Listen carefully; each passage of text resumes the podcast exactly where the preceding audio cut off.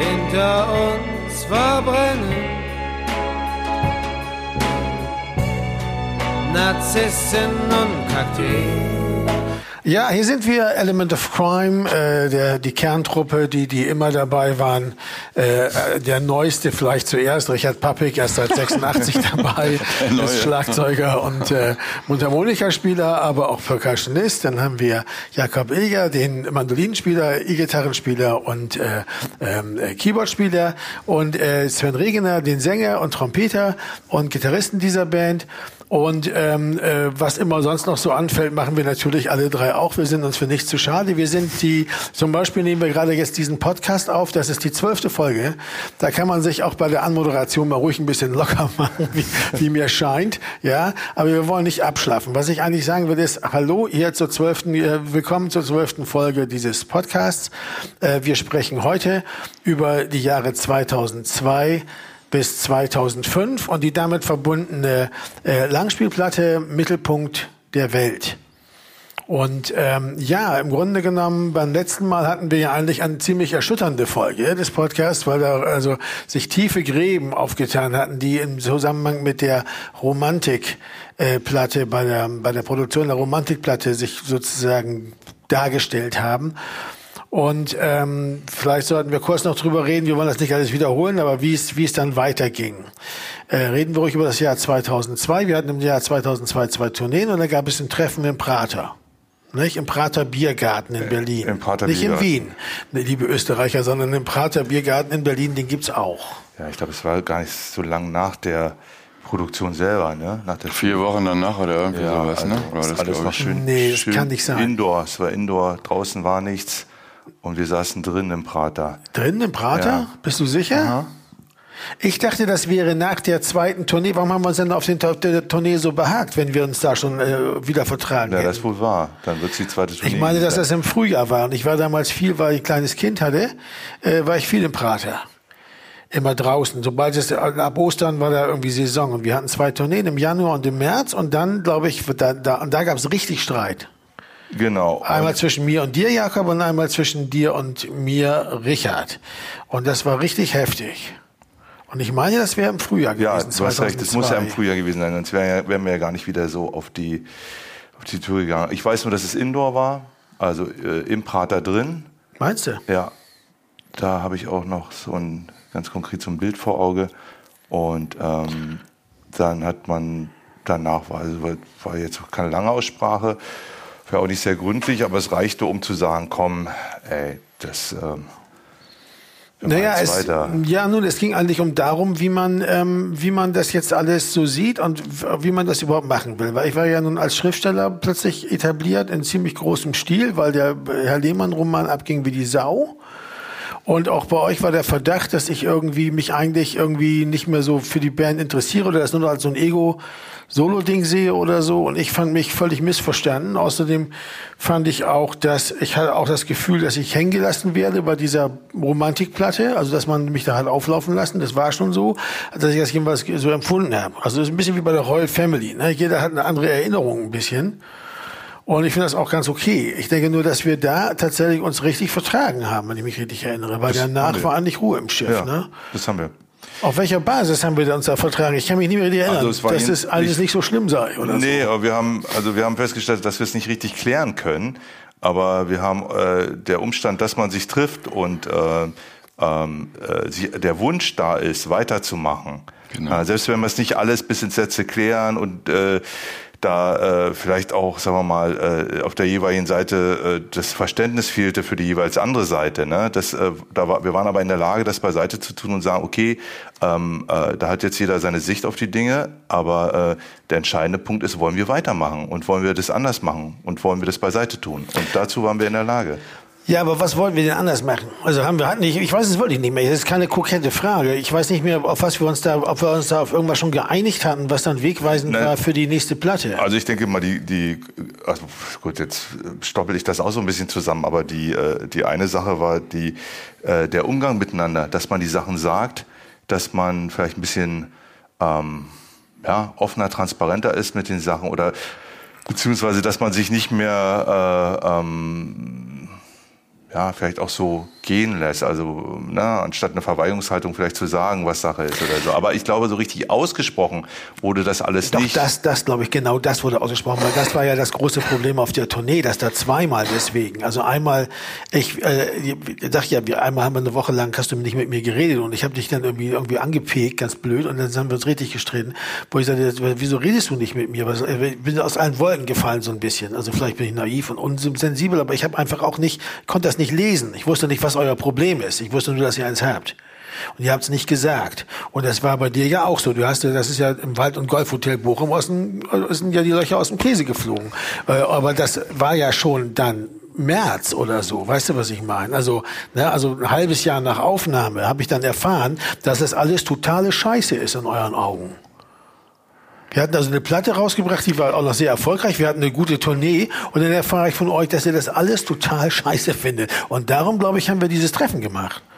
Um zu sehen, ob das jetzt so scheiße ist, dass man jetzt aufhören muss, weil das so nicht geht. Oder Ja, das so. allein war es nicht. Es war auch so, dass also mir ging es so, dass ich äh, ähm, mit der mit der Form, äh, wie äh, also auch wie du mit uns umgegangen bist, unabhängig davon, was da jetzt an Problem war, dass das schwer auszuhalten war.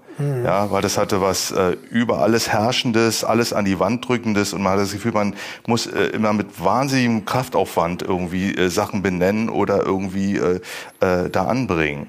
Und da, äh, irgendwann ähm, hat man gesagt, okay, ich mache jetzt gar nichts mehr. Das ist, ich komme hier sowieso nicht gegen an.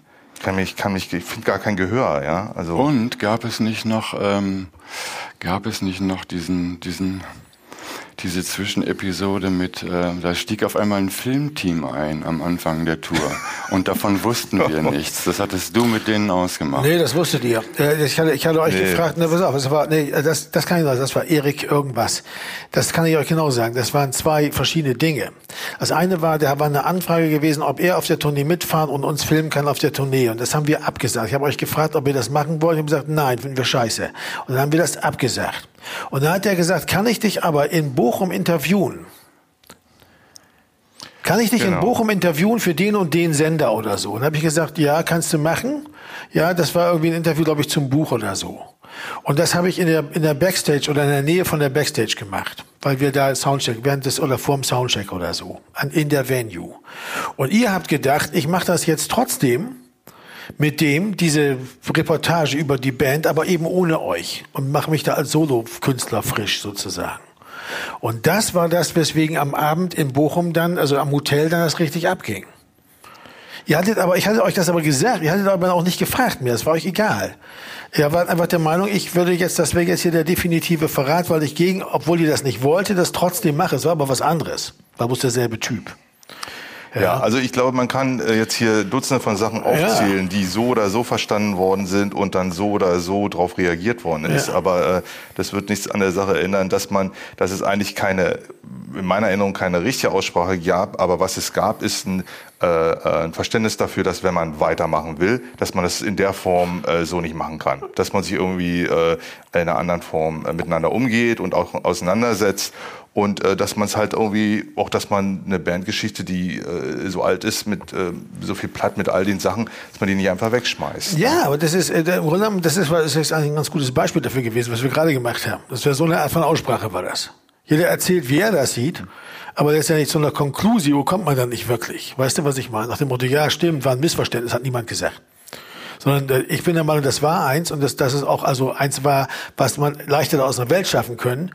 Aber, und das und das hat nicht gesagt wurde. Die anderen sagten, ich konnte ja gar nichts sagen, weil du hast mich an die Wand gefahren, so. Und das im Grunde genommen stellt man das beides gegeneinander und sagt dann, na ja, gut, was soll man machen? So. Und das ist letztendlich seitdem auch so geblieben.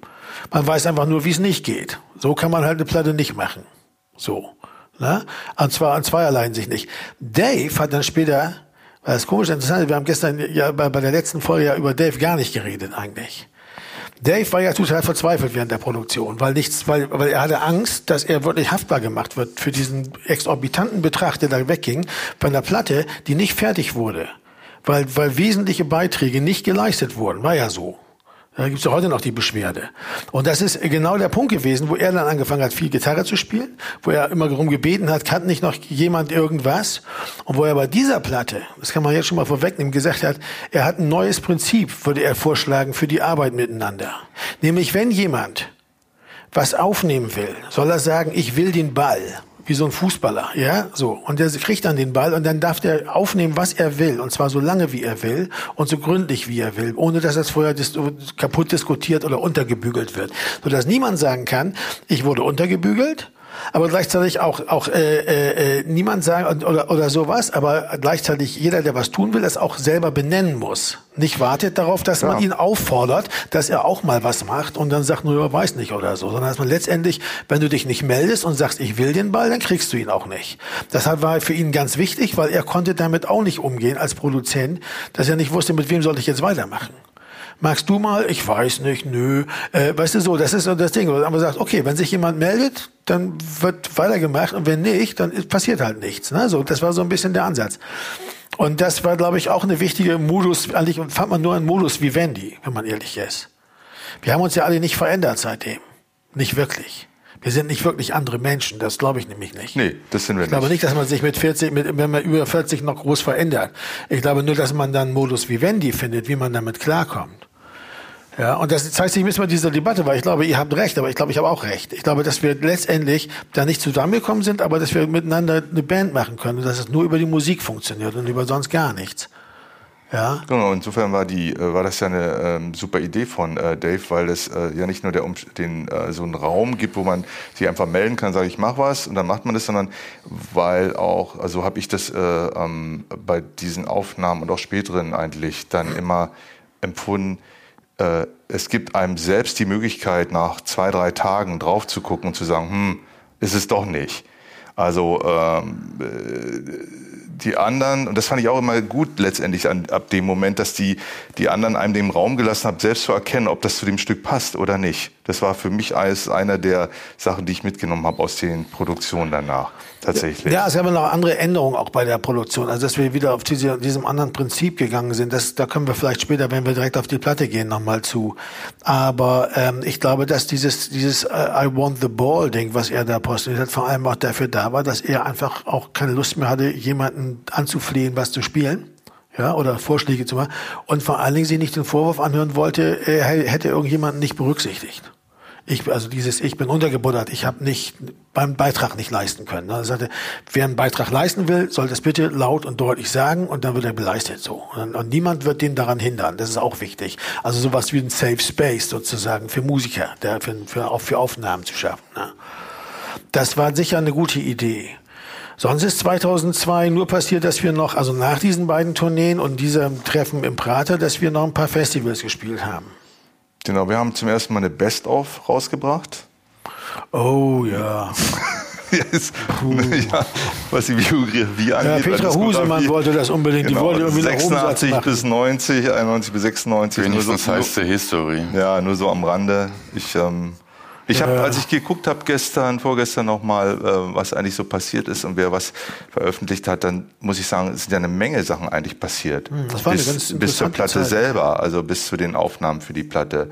Ähm, äh, ja, ihr habt, äh, ich glaube, das war vielleicht danach, aber ähm, du hast eine Platte gemacht. Äh, äh, ja, lass uns, ja, lass uns das ganz kurz nach den, nach den Jahren sortieren, ruhig, weil das ist so viel. Ne? Also, okay, also, also 2002 haben wir die Best-of rausgebracht, meinst du? Oder wann war ja, das? genau. Oder das, war das, 2000, das war Minister, war doch sicher 2003 erst. Nee, oder? 26. November 2002. Echt? Ja, die wollten, weil das war das große Problem bei Motormusik. Ne? Die wollten immer immer noch, äh, weißt du, die hatten jedes Quartal in der Angst irgendwie. Nicht ne? genug Umsatz. Ja, yeah. und dann wurde dann irgendwie mal Brian Adams, nicht Ryan Adams, sondern Brian Adams irgendwie umgebucht auf Motormusik, nur damit äh, äh Motormusik äh, innerhalb der Universal genug Umsatz ja. und, oder Gewinn macht und so. Ja, ja, es war schon ein bisschen. Was, was man so macht. Ne? Und gleichzeitig wurde dann auch gesagt, nee, mehr Geld für, für, für noch ein, für die 3000 Mark für ein neues Video kriegt ihr nicht oder so. Aber ähm, dann macht man halt so eine Best-of-Geschichte. Ja. Ne? Also die würde ich nicht. Ich fand das war völlig unnötige Veröffentlichung. Deshalb haben wir, würde ich auch nicht vorschlagen, dass wir die hier berücksichtigen. Also weil, weil nee, können wir auch nicht. Das, das ist echt so, Quatsch, ja. ja. Aber Rock am also, Ring und Rock im Park, ne, richtig. haben wir gespielt 2002. Ja. Das erste und einzige Mal. Ja. Oh, ich oh. jetzt keine so große Erinnerung, außer dass ich irgendwie ähm, quasi. Ja, ja, ich meine, das ist ja grundsätzlich was, was vielleicht hier auch mal an dieser Stelle gar nicht uninteressant ist. Element of Crime und große Festivals. Nicht so unser Ding, nicht so richtig. Naja, wir haben Hurricane Festival und Southside haben wir sehr oft gespielt. Das war auch am Anfang eher sozusagen verglichen mit Rock im Park und Rock am Ring, äh, war das ja eher so das Indie oder so ein bisschen das etwas Leftfield-mäßigere Festival oder so. Ja. Ist dann aber genauso was geworden wie Rock, am, Rock im Park und Rock am Ring oder Rock am Ring. Also ich hatte Park den Eindruck, wir passen eigentlich nicht so richtig rein oder ich habe mich immer nicht so wahnsinnig wohl gefühlt. Es war immer sehr viel Rock, Rock. Ja, das ganze und, schwarze Leder und die und so Tattoos und äh, man hatte so ein bisschen Gefühl, so wie bestellt, nicht abgeholt oder so. Also das war an so vielen Sachen zu sehen und äh, da können die ja nichts für. Das ist, was es ist und ähm, das sind die Art von Festivals, die auch angeboten worden sind. Und da macht man das auch und äh, guckt, was geht. Ne? Naja, wir haben sehr gerne Haldern gespielt, das war super. Also solche Sachen. Wir haben auch Festivals gespielt, die echt toll waren. Das ja. Open Ohr Festival in Mainz und so. Wir haben durchaus Festivals gespielt, die es gebracht haben, die auch zu uns passten. Diese richtig großen, es ist ja so das Problem, dass die Leute nicht wegen uns kommen, nicht mal im Ansatz wegen uns, selbst wenn wir bei den Headlinern dabei sind, sondern dass die Leute einfach so kommen. Die kommen, kommen ja die Tickets, bevor klar ist, wer spielt. Das heißt, du bist im Grunde genommen, wirst dann gehst abends, egal wann du auf die Bühne gehst, ob nachmittags im Hellen oder abends im Dunklen. Es ist eigentlich so, dass du eigentlich nicht für dein Publikum spielst, sondern für irgendwo, ist ein bisschen wie Straßenfest eigentlich, ja? Ja, na klar, das sind ja auch, deswegen ähm, kam ja auch bei diesen Festivals jedes Jahr eine neue Attraktivität hinzu, ne? Also äh, der Umstand, dass man Zelte zusammen ist, äh, hat einen Reiz, ne? Äh, Bungee Jumping hat einen gewissen Reiz, ja, etc. Dann, dann, dann, immer mehr Riesenrad machen. Irgendwie sowas, genau, dann ja. sind Sachen plötzlich, die äh, haben sowas von einem Vergnügungspark. Ne? Ja, aber was wir dann festgestellt okay. was, ja, und das, aber wir passen da immer relativ wenig rein, weil wir ja alle so eine Musik machen, die zum Teil aus Hauruck-Rock bestehen. Ne? Also typische Festivalbands, die Levelers oder so, wo es richtig abgeht und wo alle sind so. Und das ist ja auch toll. Und aber wie gesagt, jeder muss dahin, wo er am besten, am besten passt. Was ich aber dann denke, was wir, wo wir öfter was gemacht haben, dann wieder, wo es echt gut war, waren die Zelte, die Spezialzelte.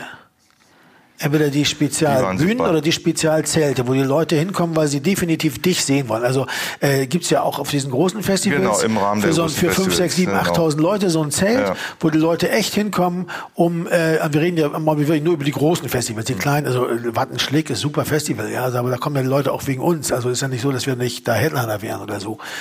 Aber dass die Leute im, im, Zelt ist es so, dass da geht man echt hin, wenn man diese Band jetzt sehen will. Die guckt man sich im Programm aus und geht da hin. Und das ist natürlich für uns genial. Im Melt-Festival zum Beispiel haben wir im Zelt gespielt, das war super. Ja, super. Und bei Rock im, am, am Ring Rock am Ring, Rock im Park, genau. Rock am Ring haben wir auch in so einer Halle gespielt. Das war gar nicht so schlecht. Wir haben nicht auf der großen Bühne gespielt, sondern in so einer Halle. Und in, in Rock im Park weiß ich gar nicht mehr, wo wir da, das war auch so eine Halle, glaube ich. Und das war auch nicht falsch. Also die Veranstalter der großen Festivals haben irgendwann zu uns gesagt, naja, was wollt ihr denn dann noch so, äh, was wollt ihr nachmittags auf die Bühne, was soll's, könnt ihr machen, aber viel Geld ist dafür nicht da. Aber, aber gesagt, zählt. Zelt ist eine gute Sache. Und das hat, glaube ich, hat sich auch bewährt. Also bei, beim Melt-Festival war das zum Beispiel ja auch super. Das war grandios, ja? Melt-Festival, ja. Und weil, weil die Leute, die dann kamen, die waren nicht einfach so auf dem Melt wegen irgendwas, sondern die waren wegen uns, oder die fanden uns jedenfalls gut oder interessierten sich für die Musik. Und das ist natürlich für ein Konzert von uns, von großer Bedeutung, weil wir ja auch, um das mal so zu sagen, auch für die Hörer vielleicht, wir haben ja auch nie Galas, Straßenfeste umsonst und draußen. Sowas konnten wir nie machen. Auf Partys spielen, Element of Crime, no. No way. Ja, ist ja nicht die Art von Band. Bei Element of Crime funktioniert das nur, wenn die Leute wegen uns kommen. Die drei Desaster-Gigs, die wir hatten, von denen waren zwei solche solche Party-Gigs. Ne? Also einmal in so einer Disco, wo man Eintritt für alles bezahlte und dann die Band mitnahm. Und einmal in so einem, bei so einem Jugendfest, in, bei so einem Winzerfest irgendwie in der Nähe von Mainz, ne? in den 80er Jahren. Gleich Bahn gegangen. Haben wir seitdem eigentlich auch nie wieder gemacht. Außer Ringfest Köln. Das ist einzige Ausnahme das ja auch umsonst und draußen ist, aber Ringfest Köln hat immer super äh, Vetteler Musik, umsonst und draußen. Und Vetteler Musik, aber beides Dinge, die eben auch in echten Hochburgen, in großen Städten stattfanden, auf zentralen Plätzen, wo dann also die Leute auch einfach sagen, Element of Crime, da gehe ich hin. Also, ne, ja, und so. weil wir äh, äh, versucht haben, oder weil wir das auch genutzt haben, um eine Platte zu promoten, ne? Eine gute Sache gewesen, da im Vorfeld zu spielen und dann kommt eine Platte. Ja, aber da kann der trotzdem ein Gig nicht funktionieren, Jakob. Wenn wir in Mainz-Oppenheim damals hätten eine Platte promo, haben wir ja auch gewollt, hat ja nichts genützt. Ja, also, das stimmt schon, aber das ist trotzdem die eine der Ideen dahinter gewesen, ne? ja, dass aber man spielt, weil man äh, äh, was also in einem besonderen Rahmen. Aber bei der Vetteler Musik muss man sagen, das ist auch wirklich ein besonderer Rahmen. Und, äh, ja, aber das, war dann aber eben aber auch was ich, wenn, wenn du jetzt auf dem Oranienplatz oder da im, am Kolwisplatz spielst in Berlin, äh, wo die Leute wissen, was Element of Crime ist und da auch extra deswegen hingehen, ist es natürlich super. Äh, aber zum Beispiel äh, auf dem Place de la Bastille in Paris. Richtig war auch nicht so ein geiler Gag, weil da waren wir ja eher so ein Weltmusikphänomen, ne, was keiner kannte.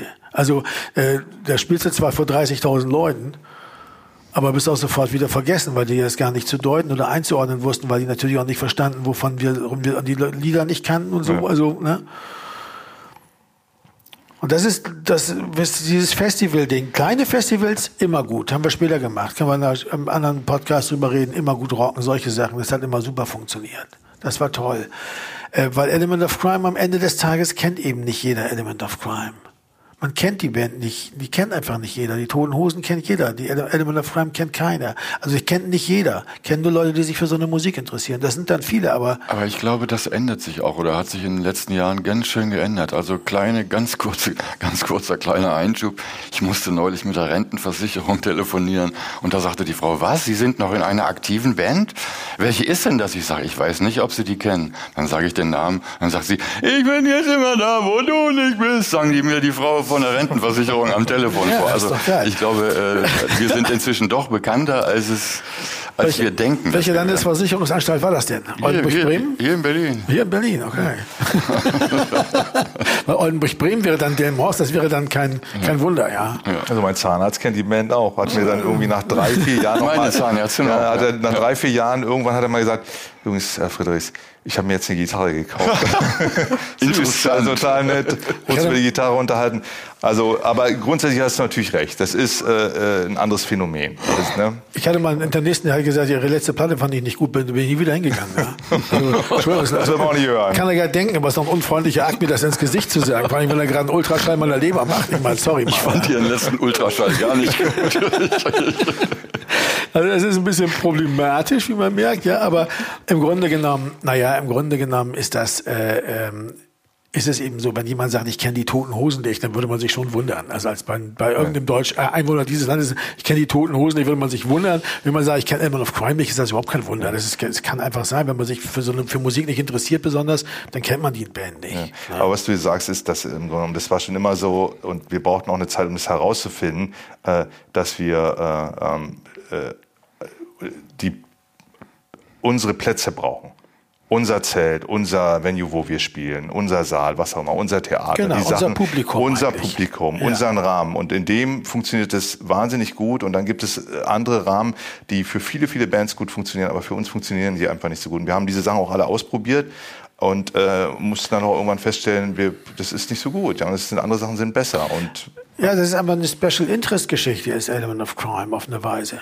Und dass das eben nie dieses Stadion-Rock-Ding sein kann. Das ist einfach, es wird nie sowas sein wie Depeche Mode. Und das ist nicht, weil wir schlechter sind, sondern weil wir anders sind. Weil das eine andere Art von Musik ist. Und das finde ich, äh, das, das hat mir, ist mich zum Beispiel erst schwer angekommen. Ich gebe mal ein Beispiel. Äh, äh, ich habe ja damals mit Charlotte Goltermann zusammen gelebt und so das auch heute noch. Und die hat mir damals den Tipp gegeben, weil sie das bei Lars Dohr immer gemacht haben, ein Newsletter aufzubauen.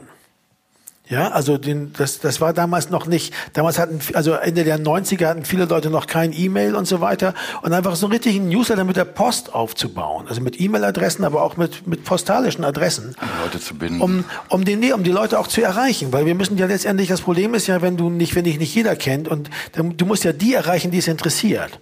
Und das hat mir eigentlich gar nicht gefallen, der Gedanke, weil ich dachte, äh, das hat sowas von Vereinsmeierei. Man schmeißt sich so ran, ne, an die ja, Leute. Auf die wollen Fall. das vielleicht gar nicht, ne? Ja, gut, aber wenn Sie mir die Adresse geben, das wäre nicht so schlau. Aber das ist so was, also das ist unglamourös. Weißt du, was ich meine? Also so, ne, so ein Newsletter, unglamourös. Also normalerweise denkt man, ich bin Rockstar. Weißt du, ich sage einfach das und das und ich habe hab eine neue Platte raus, alle wissen das. Aber wenn du ein Newsletter hast, ist dann eingestellt ist dafür, du musst bestimmte spezielle Leute erreichen.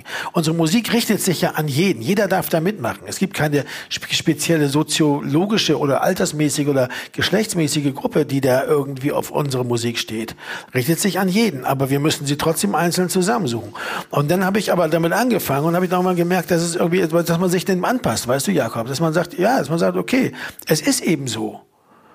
Kann mir jetzt, kann ich jetzt sagen, finde ich unglamourös, ist aber egal. Diese Leute wollen gern wissen, was wir machen, wann wir auf Tournee gehen. Warum sollen wir ihnen nicht einen Brief schicken? Und der wurde damals echt noch mit der Post geschickt, ne? Das hat die Universal dann gemerkt. Das war richtig teuer. Also richtig so Briefmarke und drauf damit, ne? So wie der, wie der Rundbrief der Bremer Friseurung. Habe ich als Kind immer frankiert. Ja, geil. Es gibt so Rundschreiben, extra Porto, so, was so Drucksache. Konntest du irgendwie so, konntest, ein paar Pfennig weniger, ja. Und das später dann mit E-Mail gemacht. Und auch heute kann ich noch jedem empfehlen, wirklich sich bei elementofcrime.de bei diesem Newsletter einzuschreiben, weil das ist ein direkteren Weg, einfach zu wissen, was ist. Wir belästigen Leute ja auch nicht so oft. Wir schreiben nicht so oft im Newsletter. Aber einen direkteren Weg zu, mitzubekommen, was, was läuft und so gibt's eigentlich gar nicht, ne? Und das war damals, fing das an. Und das hat einen großen Unterschied gemacht, weil wir im Grunde genommen uns auch ein bisschen unabhängiger gemacht haben davon, was medienmäßig für uns läuft oder nicht. Weil man sich da, weil man nie weiß, wie sich das entwickelt, ne? Mit so einer Musik. 2003. Ja, bei meiner Recherche habe ich nur gesehen, dass ähm, äh, ich habe geguckt, ich habe, glaube ich, mit den Hippies habe ich noch was aufgenommen, halbe Treppe, Film von Andreas Dresen, gab es irgendwie einen Soundtrack für und äh, ich bin ja, ich glaube, ich habe einfach viel Filmmusik dann angefangen du zu machen. Du hast viel Filmmusik gemacht, ne? Du bist richtig, ja. richtig tief eingestiegen Ja, in also ich hab dann 2003. mit, äh, ja. mein Freund Ingo, Ingo Heb, der hat ein Buch geschrieben für Tom Schreiber, Narren. Da habe ich dann, das war glaube ich mein allererster Film, wo ich richtig Musik gemacht habe. Narren, das ist ein super Film übrigens. Der ist echt toll. Also ich fand ihn echt super. Das ist ein Spitzenfilm. Äh, so über Kölner Karneval. Genau, ne? einen depressiven Jungen, der mit seiner toten Oma Ah, da der, irgendwie äh, den Sehr gut, Karneval ja, ja. dazu guckt. Einmal noch Und, den Zoch sehen. genau. Und äh, das war also die erste Spitzen. Filmmusik, da war, das ist äh, auch entsprechend aufregend. Habe ich, ähm, glaube ich, habe ich bei Moses, bei Moses Schneider im, im Studio irgendwie gemacht.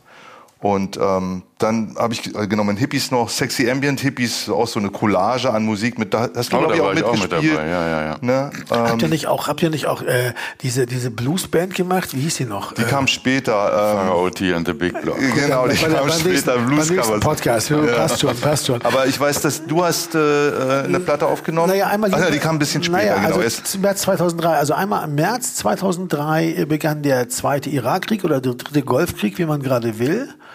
Da, äh, das muss man auch mal sagen, also um sich auch mal das, die Gesamtzeit so ein bisschen einzuordnen mit den ganzen Debatten und Protesten und den ganzen Sachen, die es darum herum gab. Auch diesem ewigen Wechselbad der Gefühle, das damit einherging. Bassist Christian Hartje ist ausgestiegen. Stimmt, Ähm, ja. ne? Also wir haben unseren Bassisten verloren nach acht Jahren. 95 eingestiegen, acht, nach acht Jahren ausgestiegen, weil er nicht mehr wollte. Er wollte das nicht mehr. Er wollte auch so nicht, er wollte auch live nicht mehr Musik, er wollte einfach nicht mehr Musik machen. Hat das, glaube ich, auch dann in der Form auch nicht mehr gemacht, oder? Er hat dann so ein, so ein, so ein Projekt oder so eine Firma gemacht, die so Sounds machte und so Geschichten. Also hat sich einfach anders. Heute gibt's glaube ich, wieder eine Feierabendband, in der er so spielt. Ne? Er war ein feiner Kerl, muss man echt mal sagen, war gut drauf, aber war für die Band, glaube ich, auch einfach zu weich und zu lieb. Also der Christian war einfach ein ganz netter, lieber Kerl und der hat, glaube ich, kam mit dem, was wir da unter uns veranstaltet haben, mal ehrlich, in den, Jahr, in den Jahren richtig klar. 2001 bis 2003 auch überhaupt nicht mehr klar. Ja, also und, und, und aber das war für ihn auch aus der, er hat auch nicht diese diese geschichtliche Erfahrung mit der Band, ne? ja, diese, es ist auch total nachvollziehbar. Ja. Ne? Also für jemanden wie Dave, der da an den, äh, am Puls sitzt und die Band äh, äh, ab der zweiten Platte kennt oder Gäste, die kommen und gehen, das sind ja ganz andere Positionen. Aber jemand, der mittendrin ist, ähm, äh, das ist einfach ähm, super anstrengend. Ja, Also gut, das- total nachvollziehbar Ja. zu sagen, ey, das will ich eigentlich nicht mehr. Ne? Und dann ist, hat Dave gesagt, ich möchte Bass spielen. Er hat richtig die Pistole auf die Brust gesetzt. Wir haben gedacht, ich habe dann noch gesagt, Dave, komm, wir brauchen dich auch hier als, als, als Gitarristen live und so, ist doch irgendwie auch toll und so. Sagte, nein, wenn ihr mich nicht als Bassist nehmt, dann mache ich gar nicht mehr mit. Was natürlich eigentlich auch irgendwie dreist ist, wie ich finde, aber War das nicht auch ein Treffen im Prater? ich war damals dauernd, wie ich sage, im Prater, weil ich ein kleines Kind hatte und der Prater war einfach eine gute Möglichkeit. Da war dieser Spielplatz und dann konnte man da ein, Stimmt, da zwei hatte Bierchen Dave dann auch erzählt, dass er sich schon jemanden genommen hatte, der ihm zeigt, äh, Finger, Fingering und er hatte sich schon einen Bass gekauft und sowas. Ja, ich erinnere mich Ich jetzt. glaube, das war auch ein Prater. Also jedenfalls Ja. von Madonna zum Prater, aber oder was? Ja, ja, ja, ja, weil ich ja auch, ich Ja, bin wir ja, wohnten dann ja auch ja, alle ich da. bin ja 2000, äh, bin ich ja wieder nach Berlin gezogen mit Charlotte zusammen und dann äh, bin ich dann auch, ich habe tatsächlich in Kreuzberg und in Prenzlauer Berg eine Wohnung gesucht, habe in Prenzlauer Berg eine gefunden. Es war leichter als in Kreuzberg, die war noch billiger noch als in Kreuzberg, komischerweise, obwohl das damals schon anfing, so Prenzlauer Berg, Prenzlauer Berg. Äh, und ihr beide wohntet ja schon lange da. Auf diese Weise hatten waren auch die Wege kürzer. Manchmal traf man sich eben nicht mehr in Madonna in der Wiener Straße oder so. Und ähm, ja, das also dann hat Dave also gesagt, er möchte unbedingt Bass spielen, sonst äh, äh, hat er keine Lust mehr, wenn wir ihn da ablehnen. Und dann haben wir ihn als Bassisten genommen. Und seitdem spielt Dave bei uns Bass und zwar länger als alle anderen. Also er spielt jetzt seit 17 Jahren Bass. Äh, äh, äh, Veto war 10 Jahre und äh, Christian, also Christian Hartje war äh, ja acht Jahre, knapp acht Jahre. Ne? So. Und dann ist Universal Music nach Berlin gezogen. Großer Jubel der Berliner Presse, großes, äh, großer Ärger bei der Hamburger Öffentlichkeit. Ähm, der Typ von der Plattenfirma, der mittlerweile Chef der Firma ja geworden war, Präsident, der also CEO von Universal Music Deutschland, war der Meinung, dass es wichtig sei, an die hippen jungen äh, Leute ranzukommen und nach Berlin zu ziehen. Äh, Tagesspiegel sprach auch von der Verjüngungskur und so. Was dahinter steckte, waren zwei Sachen, die nicht so schön sind. Das eine war, man hat in Hamburg 600 Arbeitsplätze abgebaut und in Berlin 400 geschaffen. Ne? Also das ist immer schon als Bilanz ziemlich erschütternd, was damit zusammenhängt, dass man natürlich diesen Umzug benutzt hat, um sehr, sehr viele ältere Mitarbeiter loszuwerden. Einfach zu sagen, ja, wir, also, ne, was die Verjüngungskur nennen, war eigentlich durch, durch eine Reihe von Änderungskündigungen für Leute, die also in Hamburg fest verwurzelt waren, die da Häuser hatten in Pinneberg oder sonst was und die da arbeiteten und die man einfach loswerden wollte. Ne? Du meinst Downsizing? Downsizing und davon gar nicht mal vom Praktischen, weil da fast vieles dabei ging dabei tipsy topsy, ne? Das Archiv zum Beispiel, wo man mal alte Aufnahmen wiederfinden könnte oder alte Bänder oder so, alles weg. Ja, der Typ, der irgendwie die alten, die Videos archiviert und so, die man aufgenommen hat, alles, weg. weg. Ja. Das war, das haben wir dann relativ früh auch zu spüren bekommen, als wir dann die ersten ja. Nachfragen hatten. Danke, ne? Typ von der Plattenfirma dafür. Das zweite war, der zweite Grund war der, dass der, wie, dass der Konzern, dem damals das, äh, äh, die Firma gehörte, der, der französischer Konzern, dass der einen Deal hatte, das, sowas hatte mir aber, hatte mir jemand unter der Hand erzählt, dass die einen Deal hatten, dass die, dass die Berliner Wasserwerke übernommen hatten und dass die dafür verpflichtet waren, äh, irgendwie 300 Arbeitsplätze in Berlin zu schaffen. Ah, und die wurden dann geschaffen, indem man 600 abbaut und 400 hier, hier rüberbringt. Manche Leute sind auch noch mit umgezogen und wurden danach erst gekündigt. Wie Bodo Jacobi zum Beispiel. Also das war schon, also das war also ähm, dafür, dass man dann später in der Sozialdemokratie eine Karriere machen wollte, war das also schon eigentlich ziemlich dreist, muss ich mal sagen. Also das muss ich auch einfach mal so sagen, weil das hat mich damals ehrlich gesagt schon ganz schön angekotzt. Ja. Also das war nicht schön. Und ähm, na gut, bei mir, ich habe nicht viel gemacht. Ich hab, Herr Lehmann wurde verfilmt, da habe ich das Drehbuch geschrieben und ich hatte, glaube ich, einen neuen Roman angefangen, bin aber nicht, ich glaube, ich habe einen neuen Roman angefangen. Ja, Hörbücher habe ich ja immer gemacht. Das war aber, das, weil die habe ich einfach eingelesen. Das war ja schon lange von Herr Lehmann. Das war ja, das kam ja zusammen bei dem Buch raus. Also das war, äh, wir hatten, wie gesagt, Konzerte, weiß ich nicht, ob wir viel gemacht haben. Wahrscheinlich ein paar Festivals oder ja, sowas. Ja, also immer mal was. Vielleicht gab, war das auch die Zeit, wo es mal ein Jahr Pause richtig gab? Es gab ja einmal ein Jahr, wo nichts passierte. Ein einziges Jahr. Ich meine, das wäre 2000 Jahren. gewesen. Da muss es dieses Jahr gewesen sein, ne? Ne, 2000. Das war 2000 das Jahr? Ja, ah, oder okay. was 99. Eins von beiden, also das ist sowas. Ich glaube, das war danach. Da, ich meine, ich hätte 2000 so mit dem Roman Herr Lehmann angefangen, weil wir in dem Jahr nichts taten. Ah, okay. Oder tun wollen. Aber bin nicht ganz sicher. Ich weiß nicht mehr genau. Ja, 2003, 2004. 2004. Also, da, da hat äh, Richard seine Platte rausgebracht. Bongo Gott. Odo Fröhlicher. Odo Fröhlicher. Stimmt, weil Lothar Gärtner, wie hieß das Label nochmal? Phantasmagoria. Strange Ways. War, war damals noch Strange Ways, ne? oder? War das damals noch Strange, Strange Ways? Ja, ja. ja. Ach stimmt, die zweite war dann Phantasmagoria, ist richtig. Ja, hat er ja Strange Ways verkauft oder abgegeben oder ja, so, ne? Ja. Und, ja. Und das ging dann auch nach Hamburg, ne? Strange Ways war zuerst in Bremen, ne, glaube ich. Ja, aber da waren die schon lange in Hamburg. Und dann, und dann äh, nach Hamburg und dann sind die ein kleiner, sind die ein kleiner, äh, äh, so eine, so eine, so eine äh, riesige Indie-Firma auf einmal geworden, was Lothar überhaupt nicht wollte. Das hat sich irgendwie verselbstständigt, genau. Und dann hat er das Ganze verkauft und hat dann wieder ein kleines Label weitergemacht. Und ja, hat, ja, genau. Hat dann damals zu mir gesagt, ja, ich, das fände er toll, diese beknackten Sachen, die ich aufnehmen würde. Ich dürfte mein ganzes Leben lang bei ihm Platten rausbringen. Und dann ist er sofort gestorben. Ach du Scheiße. Oh, das ist doch wirklich krass. Oh, ah, das ist, was ist das hier für ein Podcast? Aber äh, oh, Alter, Strange Ways, da hatten wir doch äh, auch eine äh, äh zurückreichende äh, Verbindung, ne? Wir waren auf dem einen Sampler, Ja, äh, genau. Swamp Riders waren Ja, wir. schon ein im-. Da Oh ja, das haben wir, das haben wir 86 oder 87 einer der Ja, ersten Coverversionen ganz- genau. überhaupt. Da kommen wir ja bei Fremde Ja, Federn ja. nochmal zu, wenn wir dann äh, da nochmal zurückgehen. Da war er und noch in, auch noch in Bremen gewesen, hat er das in seinem Wohnzimmer, in seinem Ganz Bremer genau, Haus da ganz gemacht. genau. Da in Und Walle, Im Keller so oder ein kleines. Studio Ja, oder ja. sowas, ne? Genau. Und die, Walle die, oder Neustadt oder Wie so. ist Sven seine die erste? Mundharmonika gespielt. Genau, und seine Band hieß The Perk and the Hidden Gentleman. Nein, das, Was war das? sein, das waren die besten Pferde in seinem Stall. The Perk, The Perk meets the Hidden Gentleman. Ja. Genau. Aber es gab auch damals noch die äh, Pachinko-Fake, gab es auch noch. Also Ja. es gab so ein Ja, paar. ja, die waren, ja, auch, und dann hatte er auch noch die, ähm, das waren sowas wie die deutschen drei Mustafa 3, die hießen, ähm, Ah ja, ähm, ja. ich komme gleich drauf. Ähm. ich nicht. Oh. Die, und, die, und, der- und der Christoph von der Band, der hieß Christoph, der hat dann später auch das Label weitergemacht. Äh, aber das war so ein bisschen, die waren auch so, so, so Freaks irgendwie. Ja, die waren super. Mein, Die waren total toll. Gut, ja, das, noch da sieht man mal. Das ist, das wir, gut, dass wir den Podcast jetzt machen und nicht erst in zehn Jahren. Das wird jetzt mit jeder Folge. Ja. Ja. Was auch noch 2004 war, äh, Tim Renner wurde gefeuert bei der Universal. Ja. Und äh, ähm, äh, ähm, pff, ja, im Grunde genommen, weil er zu viel Verlust gemacht hat mit der Firma, die eigentlich sehr viel Gewinn machen sollte, weil die eigentlich wahnsinnig gute Verkaufszahlen hatte. Und zwar, weil er versuchte, eine digitale Verkaufsplattform, sowas wie iTunes zu schaffen und hat dabei die Rechnung unter den Wert gemacht, weil er äh, als, als produzierende Firma plötzlich so zum Einzelhändler werden wollte und dann die anderen produzierenden Firmen, die Sony, Warner und so weiter mit ins Boot holen wollte und die haben ihm ihr Repertoire nicht gegeben.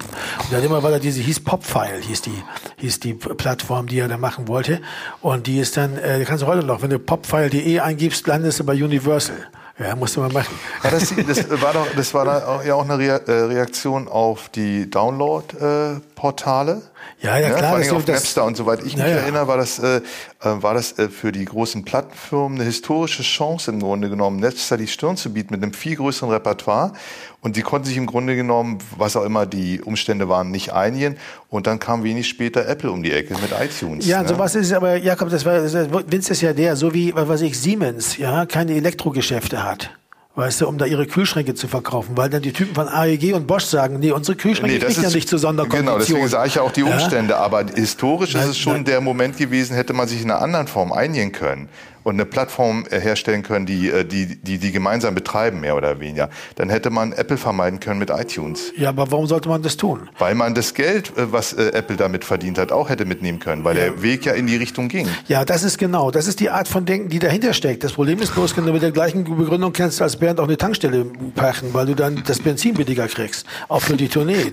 weißt du, was ich meine? Also natürlich kannst du mit, mit einem, mit einem Einzelhandel, also was ja iTunes auf eine Weise ist, Geld verdienen. Aber was, warum du jetzt gerade als eine Platte, die, also als eine Firma, die nie mit dem Endkunden zu tun hatte, sondern immer nur dazwischen gelagert die Plattenfirmen hatte. Es gab ja auch mal Plattenfirmen, die hatten eigene Geschäfte, die haben sie wieder aufgegeben. Feltrinelli, in, in der Verlag in, in, in Italien, die hatten eigene Buchgeschäfte. Das lohnt sich nicht, weil das eine andere Art von Geschäft ist. Weißt du, was ich meine? Und das ist, war, war so ein bisschen seine Idee natürlich. Und das, ich glaube, dass er da der Opfer des Peter-Prinzips wurde. So eine, so eine Theorie aus den, glaube ich, 70er Jahren, wo es darum geht, dass, dass, dass in so großen Institutionen oft Leute an Punkte befördert werden. Er war ja ein sehr guter Produkt- und A&R-Manager auf eine Weise. Ja? Und hatte sehr gute Ideen auch immer eigentlich gehabt. Und er ist immer weiter aufgestiegen in dieser Hierarchie. Und das Peter-Prinzip sagt, dass Leute manchmal, äh, die in irgendwas gut sind, dann immer weiter befördert werden, bis sie an den Punkt ihrer absoluten Inkompetenz befördert sind, wo sie also gar nicht mehr, wo sie nicht mehr kompetent sind, wo sie plötzlich, also ne, so äh, äh, und das ist ihm, glaube ich, damals passiert. Er hat damals den Präsidenten gemacht und das hatte was sehr Byzantinisches auch. Und äh, das ist ihm eigentlich um die Ohren geflogen, weil wenn die Zahlen, so ein Typ ist eigentlich ein Wirtschafts Kapitän, der muss Wirtschaft, der sollte wenigstens ein bisschen Betriebswirtschaft studiert haben oder so. Und der sollte die Zahlen unter Kontrolle haben, dass das Geld stimmt und so ein Scheiß. Ne? Weil sonst ist ja eine Firma auch in Gefahr. Und äh, äh, er, er hat aber lieber den, einen auf den Visionär gleichzeitig gemacht und dabei unfassbar viel Geld versenkt. Ja, weil es ist ja klar, die anderen Konkurrenten sagen dann, auch bei Feldrine, die sagen dann, äh, sagen dann die anderen Buchverlage, also Sonderkonditionen, warum sollen wir euch die geben? Ihr werdet dann Monopolisten am Ende noch und wir sind von euch abhängig. Also wenn er, ne, er wollte das ja auch nicht teilen, das war ja sein Ding. Was dann daraus wurde, wurde Mu Music Load gab's auch noch, also war ja nicht nur, dass nur, nur Apple war. Ja, Jakob, es gab ja noch ein Music Load, das war so ein Telekom, von der Telekom angeschobenes Ding. Gab's von der und das Sony war, nicht auch noch was? Ja, der, Also ich glaube, mehrere, egal. Ein also bisschen was so, die, die haben alle versucht, Jeder bisschen hat versucht, wie ein Bauernhof so Direktverkauf von Milch ja, ja. zu machen, aber letztendlich eben auch der Bauern am Bauernhof ist auch dann die meiste seiner Milch vermarktet er nicht als direkt an der Haustür, sondern ne, das lohnt sich auch nicht, sondern die muss natürlich woanders hin. Und so sind dann Apple und, und Music Load, Load notwendigerweise äh, äh, da, da nach oben gekommen. Und das war ja auch gut so. Tatsache ist nur, dass er eben darunter gelitten hat. Er hat also ganz viel Geld darin versenkt und deswegen haben sie ihn letztendlich gefeuert. Und seine Erzählung war ein bisschen andere natürlich und auch von den Journalisten, die ihn alle liebten, war einfach die, dass er so ein wahnsinniger Visionär gewesen wäre. Dabei war es nicht so, dass jetzt die anderen nicht auch gewusst hätten, dass es das Internet gibt, aber die hatten eine andere Meinung dazu. Tatsache ist nur, er war dann weg. Und was dann auch damit auch wegging, war das Label Motormusik. Na? Und von da ab gab es dann erst einmal eine Zeit lang nur Universal Domestic und Uni- Universal International. Ja, also wir waren einfach bei Universal Domestic, hatten da dann eine, eine, eine Produktmanagerin und seitdem lief das eigentlich, ich muss es leider so hart sagen, einfach für uns eigentlich ziemlich gut. Ja, es war stressfreier. Es war Gut. plötzlich alles viel einfacher. Man, war, man konnte einfach Musiker sein, man war nicht Erntehelfer, merkantiler Erntehelfer bei so einer, bei so einer Label, bei so einem Label-Branding. Ja? Das darf man ja nicht vergessen. Es ist ja, es ist ja eine schwierige Sache mit diesen Labels. Mit, es gibt ja diese beiden Meinungen. Also, dass man sowas wie Universal Domestic ist unglamourös. Das ist kein spezielles Label, ne? So, wie heute sind wir bei Vertigo. Wir könnten aber auch bei der Polydor sein oder bei irgendwas. Wir könnten uns irgendwas aussuchen als Label, ja? Und das war ja der Versuch, sowas wie so ein Label-Branding zu machen. Und Tim hat das dann mitgenommen und hat das dann als eigene Firma gemacht. Stimmt, den Namen hat er mitgenommen. Ne? Motormusik gab's Und dann lang FM. Motor FM, daraus Ah, ja. ist dann Flux geworden. Aber der Motor FM lief eben gut und die Plattenfirma eben nicht. Er hat ja dann auch da dieses Buch geschrieben, wo er den allen erzählt hat, was sie alles falsch machen und wie man das richtig machen muss in der Mus im Musikgeschäft. Und Ja gut, komm, lass Tim. Tim ist Tim und jetzt. Äh, naja, ich meine, was soll ich sagen? Er hat auch noch Bücher geschrieben, wo er alles Mögliche über uns ausgeplaudert hat und sich lustig Ja, gemacht hat. Papier und ist geduldig. Ja, aber deshalb bin ich da auch nicht, wie soll ich sagen, bin ich also nicht, nicht, nicht mega zurückhaltend. Ja, verstehe. Sonst 2004 haben wir, glaube ich, angefangen mit neuen Songs. Ne? Langsam Ich da würde so eine Sache gerne noch, oder äh, sowas. 2004, weil mir äh, das tatsächlich äh, was ganz Besonderes für mich war. Das war äh, mit den, auch wieder mit den 17 Hippies, 17 Hippies Play Guitar und ich habe ein Konzert gespielt mit Mark Oh. Mark Ribot, ne? Und Mark das war Ribot, für mich, Typ. also das war für mich, äh, und das muss ich kurz erzählen, weil Christopher äh, Blenkenshop, der äh, Orchesterchef von den 17 Hippies, ein ganz alter Freund von mir, der sagte irgendwann, ja, wir planen hier ähm, äh, 17 Hippies Play Gitarre und ich habe jetzt auch einen zweiten Gitarristen. Und ich so, ja, okay, wer ist denn der zweite Gitarrist? Ja, Mark Ribot. Und ich weiß nicht, ich habe so einen Schreck bekommen. Habe ich zu ihm gesagt, das kann ich nicht. Ich kann doch nicht mit, also Mark Ribot ist einfach so wahnsinnig gut und vor allen Dingen, es ist einer der wenigen Helden. Also J.J. Cale, Mark Ribot, das sind meine beiden Gitarrenhelden und sonst gibt's eigentlich keinen. Und da gehe ich doch nur unter. Vor allen Dingen, weil- Hendrix nicht, oder was? das, nee, Hendrix nicht. Na, Hendrix jedenfalls nicht, äh, war es ein tolles Konzert. Äh, Mark Ribot ist sehr nett und ähm, die Platte ist rausgekommen und ja, war Ja, ist ein. Spitzentyp, der Marc Ribot. Also ich habe dann jedenfalls, ähm, äh, gut, ich habe Neue Versüter veröffentlicht als Roman. Du hast noch eine zweite Platte mit Odo, äh, Odo Fröhlicher, also mit Bongo Gott gemacht, Die oder? Erst 2006. Ah ja, okay. Und ähm, das war jedenfalls so, dass ähm, dass ich dann einfach auch beschlossen habe, dass ich die Band, dass ich das mit dem Management nicht mehr machen kann. Mir wurde das zu viel. Es war klar, dass durch diese Newsletter-Geschichte, da war auch klar, dass mit dem Internet, die Sache mit dem, mit der Website zum Beispiel, wo mir ganz wichtig war, dass wir da selber den Daumen drauf haben. Also der Krishan hatte das damals, also der Christian Hart hatte das damals angerührt und mir war wichtig, dass wir unser eigenes Design haben, unseren eigenen Stil da drin, auch den, auch, dass wir, dass es auch so geschrieben ist, dass es uns da, zu uns auch passt. Ich weiß noch, die Online-Leute damals, die wollten dauernd Verlosungen machen und so Geschichten. Und dann immer so, nee. Und dann wollten sie, dass ich bei, dass ich twittere und so. Das war, Twitter kam ein bisschen später, aber so, so, nee und so. Und dann, ich habe da ab 2005 ein bisschen gebloggt oder ab 2007, glaube ich, weil die unbedingt wollten, dass ich blogge. Und dann, äh, äh, nee. Und jemals habe ich dann gesagt, also, wenn ich mich jetzt über diese Internetseite und diesen ganzen Sachen damit beschäftigen muss, also so Geschichten, das, und das wird, das kann man eigentlich nicht abgeben, weil das ja auch so ein bisschen, weißt du, wie, stellst, stellst ja auch nicht jemand anderen auf die Bühne oder so. Ne? Also musst du mal schon ein bisschen den Stil der Sache ja auch ein bisschen unter Kontrolle halten. Also, dass nicht zu viele Verlosungen stattfinden äh, und, und Preisausschreiben und so weiter. Äh, habe ich dann, habe ich dann äh, tatsächlich das Management eigentlich komplett an Charlotte Goltermann übergeben. Ja, das war auch eine gute Idee. Das war eine verdammt also, gute Das war für dich eine gute Idee, aber es war für äh, uns alle auch eine gute Idee, Ja. ne? weil die ganz anders äh, agieren konnte. Und die hat ja, äh, Charlotte hat ja ganz andere Sachen dann auch, äh, äh, ähm, also sie hatte auch den Kopf frei, selber Ideen zu entwickeln. Die hat vorher bei Universal gearbeitet, die hatte gute Kontakte, die Lars Store, all diese Sachen, die kamen aus dem, aus dem Indie-Bereich. und so Ja, sie weiter. war Also bei äh, Motormusik gewesen, die kannte ja. die alle, sie kannte die ganzen Akteure. Sie hat selber dann war da beim Mute Records, beim, beim Mute, beim, beim Publishing gearbeitet, also bei auch so einem mega kult Plattenfirma, Verlag, der und sie war einfach, sie hatte einfach diese ganzen Sachen drauf. Sie hatte mich auch die ganze Zeit vorher natürlich schon beraten, weil es geht ja nicht, ich habe gesagt, ich, ich muss das abgeben, weil es auch zum Beispiel auch für das Binnenverhältnis der Band besser ist. Ich kann nur jedem jungen Musiker raten, such dir einen Manager oder eine Managerin. Ist einfach Ja, besser. Vielleicht noch eine Sache sollte man vielleicht sagen, nämlich dass äh, ähm, das war ja auch äh, für uns ähm, äh, immer äh, eine Herausforderung, Leute zu finden, die uns verstehen.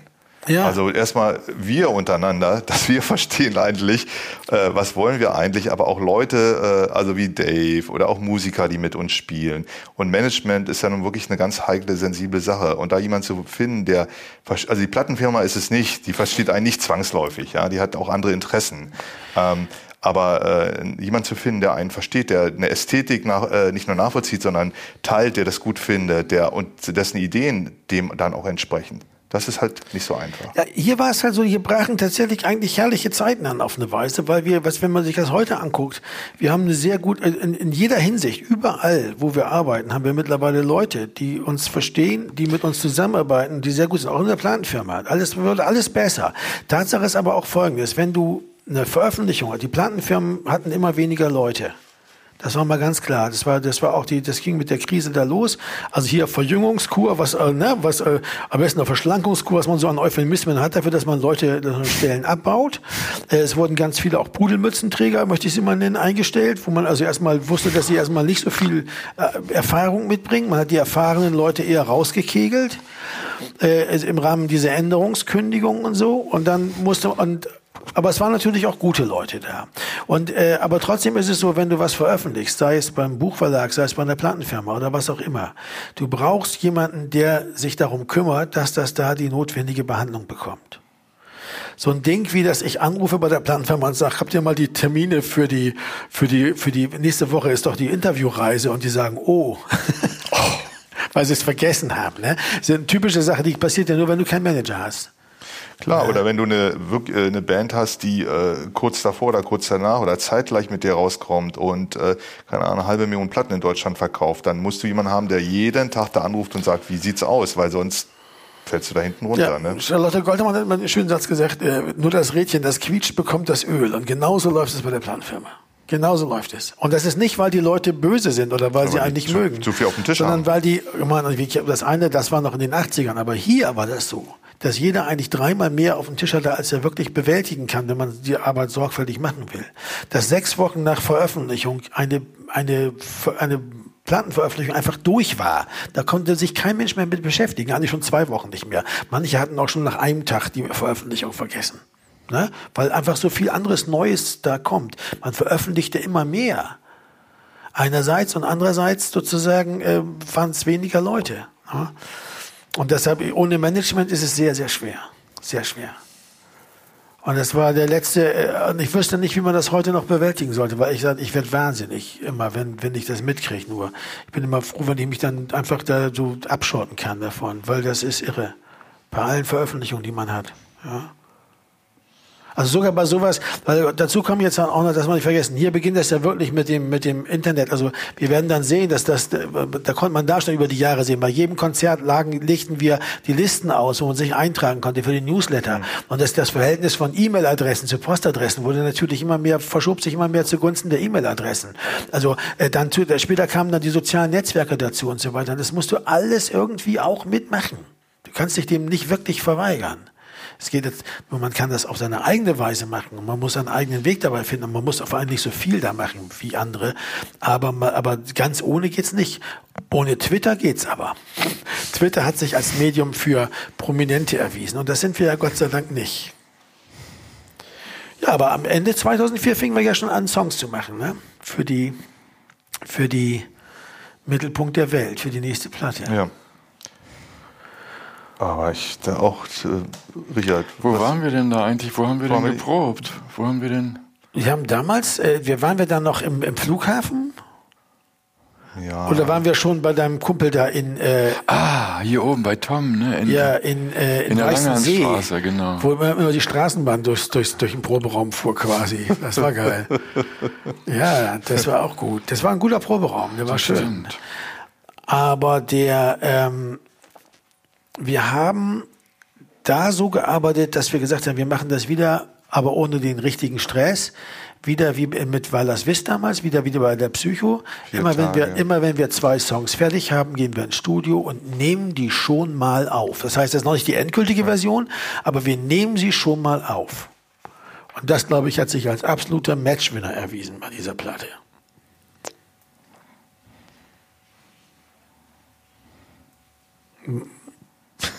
Oder? Ja, ich finde schon. Also die Platte hört sich gestern beim Hören, ich habe die ja auch, man hört die ja nicht äh, jeden Tag und so. Und das ist schon länger her, dass ich die mal gehört habe.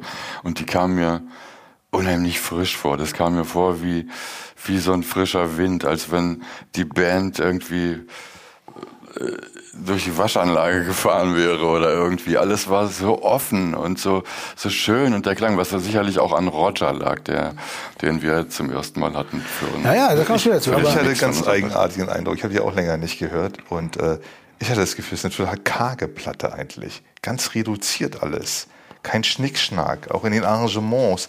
Ist alles, äh, die, die Gäste, die Dubs, alles subtil zurückgenommen. Sehr sparsam, Ist, ja. ja, und äh, sehr prägnant, ganz eindeutig alles, ne? auch so die Teile, aber äh, äh, keine, also die Ausschmückung auch, es gibt so Punkte, da ist eine richtige Ausschmückung mit allem drum und dran, richtig schön fett auch und so, aber dann kommt die dritte Strophe und die ist wieder zwei Gitarren, Bass, Schlagzeug und Gesang. Und das äh, zieht sich durch die Platte mehr oder weniger bis auf ein, zwei Stücke, die noch so ein bisschen anders sind. Und das hat mich ehrlich gesagt also erstaunt, weil ich die jetzt auch länger nicht mehr im Ganzen gehört habe, ähm, dass die, ähm, ja, zurückgenommen möchte ich gar nicht sagen, aber die hat so eine, äh, so was ganz Eindeutiges auch in, in so einer ich würde Haltung. au- aufgeräumt vorschlagen. Ja, aufgeräumt. Aufgeräumt. Und, und, und, aber der- ich glaube, dass das unmittelbar mit der Produktionsweise zu tun hat.